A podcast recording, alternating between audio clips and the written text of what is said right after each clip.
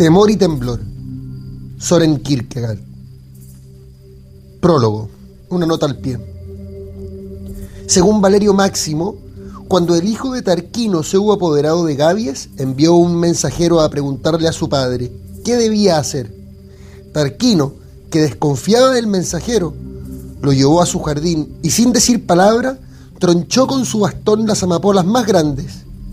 Con este epígrafe, Kierkegaard quiere indicar que la obra tiene un sentido secreto que debe ser descubierto por el lector y ante todo por la novia con quien ha roto oficialmente, Regina Olsen. Había pensado primero en poner como epígrafe al libro estas palabras. ¿Escribes? ¿Para quién? Escribes para los muertos, para aquellos que amas en el pasado. ¿Me leerán, pues? No. Para él, Regina es la difunta de los primeros amores, sacrificada a la ruptura de los esponsales, pero conserva la esperanza de volverla a encontrar en una repetición aquí abajo. El texto tiene un epígrafe, el prólogo tiene un epígrafe, que dice, lo que Tarquino al soberbio daba a entender con las amapolas de su jardín, su hijo lo comprendió pero no el mensajero. Haman. Nuestra época organiza una verdadera liquidación en el mundo de las ideas como en el mundo de los negocios. Todo se obtiene a precios tan irrisorios que cabe preguntarse si al fin habrá comprador. Todo marcador de la especulación, concienzudamente aplicado a apuntar las etapas de la significativa evolución de la filosofía, cualquier profesor, maestro o estudiante, cualquier filósofo, aficionado o profesional, no se detiene en la duda radical, sino que va más lejos. Sería sin duda intempestivo preguntarles a dónde van a ese paso, pero se daría prueba de honesta cortesía, teniendo como cosa cierta que han dudado de todo, pues de otra manera sería extraño decir que van más lejos. Todos ellos hicieron ese acto previo y según todas las apariencias con tanta facilidad que no juzgan necesario dar explicaciones.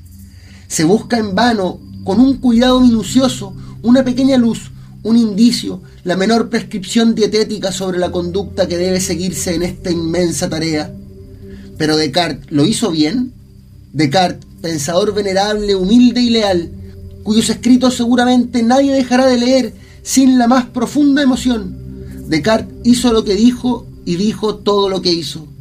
Ah, eso no es tan común en nuestros días. Descartes no dudó en materia de fe, como él mismo lo repite muchas veces. No debemos presumir tanto que creamos que Dios nos haya querido hacer partícipes de sus resoluciones. Tendremos sobre todo como regla infalible que lo revelado por Dios es incomparablemente más cierto que todo lo demás, con el fin de que, si algún destello de razón pareciese sugerirnos alguna idea contraria, estemos prestos siempre a someter nuestros juicios a cuanto venga de él. Principios de Filosofía, primera parte 28 y 76. No impuso a todos la obligación de dudar ni la proclamó con vehemencia, porque era un pensador apacible y solitario, y no el sereno que da la alarma.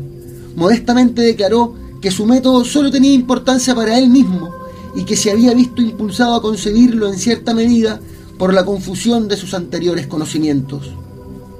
Mi propósito no es enseñar aquí el método que cada cual debe seguir para dirigir su razón, sino mostrar solamente de qué modo he tratado de guiar la mía.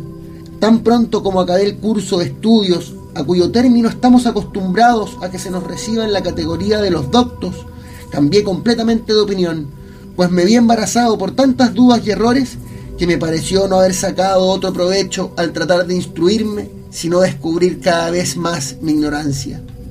Discurso del método, primera parte.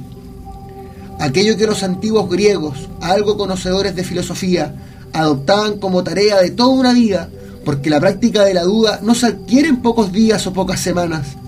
El término al cual llegaba el viejo luchador ya retirado de los combates después de haber guardado el equilibrio de la duda en medio de todas las acechanzas, después de haber negado infatigablemente la certeza de los sentidos y del pensamiento, después de haber arrostrado sin cobardía los tormentos del amor propio y las insinuaciones de la simpatía. Esta tarea es la que sirve hoy como iniciación para todos. Nadie en nuestros días se detiene en la fe. Va más lejos. Pasaré por tonto sin duda si se me ocurre preguntar a dónde se va de este modo, pero seguramente daré prueba de corrección y cultura, admitiendo que cada uno posee ya la fe, porque de no ser así, sería singular la afirmación de que se va más lejos. Antaño no sucedía lo mismo. Entonces la fe era una tarea asignada a la vida entera, pues se pensaba, la aptitud para creer no se adquiere en pocos días o en pocas semanas.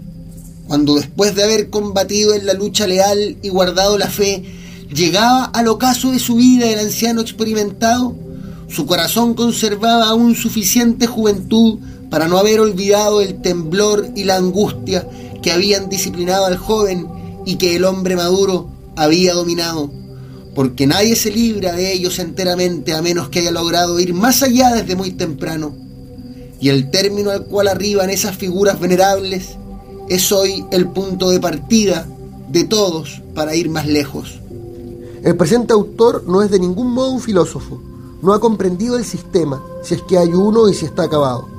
Su débil cerebro se asusta ya bastante al pensar en la prodigiosa inteligencia que es necesaria a cada una, hoy que todo el mundo posee un pensar tan prodigioso.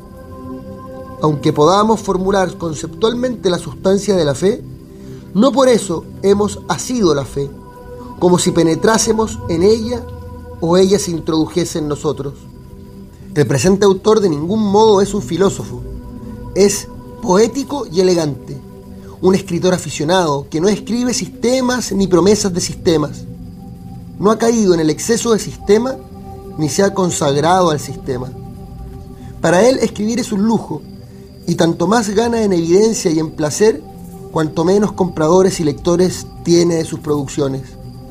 No teme prever su destino en una época en que la pasión se borra de un trazo para el beneficio de la ciencia. Una época en que el autor que aspira a ser leído debe tener la precaución de escribir un libro fácil de hojear durante la siesta y la precaución de presentarse con la cortesía de ese jardinero del anuncio, quien sombrero en mano y con el certificado de su último amo se recomienda al muy honorable público. El autor prevé su suerte, pasará completamente inadvertido.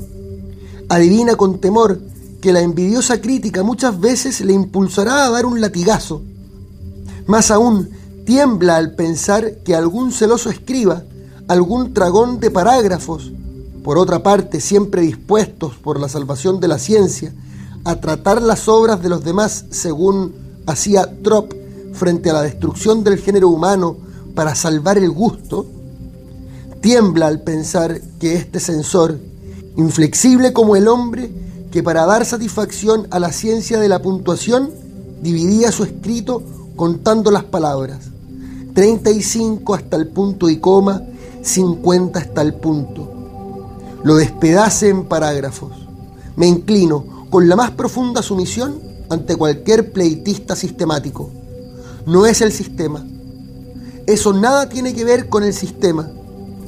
Le deseo toda la felicidad posible, así como a todos los daneses interesados en este ómnibus, porque no será nunca una torre lo que ellos erijan. A todos y a cada uno en particular les deseo éxito y buena suerte. Muy respetuosamente, Johannes de Silentio.